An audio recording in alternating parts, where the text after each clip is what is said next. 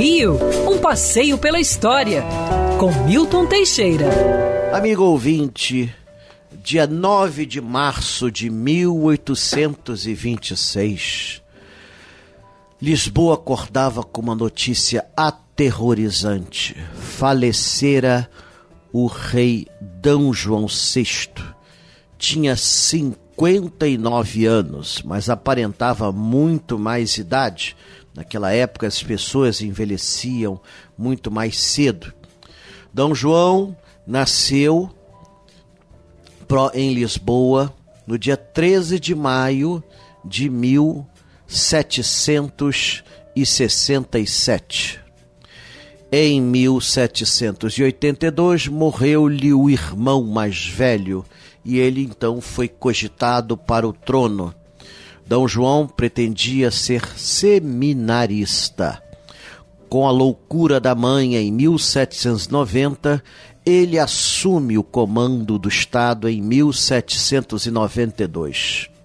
Veio para o Brasil em 1807, chegando a Salvador em janeiro de 1808 e no Rio de Janeiro, olha que coincidência, no dia 8 de março.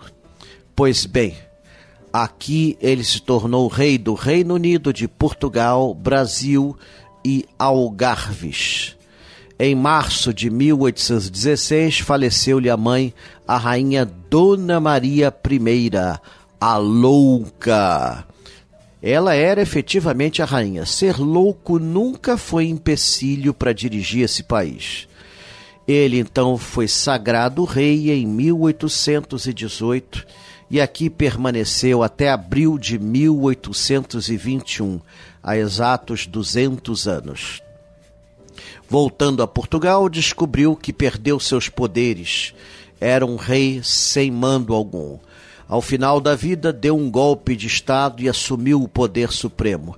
Reconheceu a independência do Brasil em 1825 e faleceu no dia 9 de março de 1826, ao que consta, envenenado por uma sopa. Quer ouvir essa coluna novamente?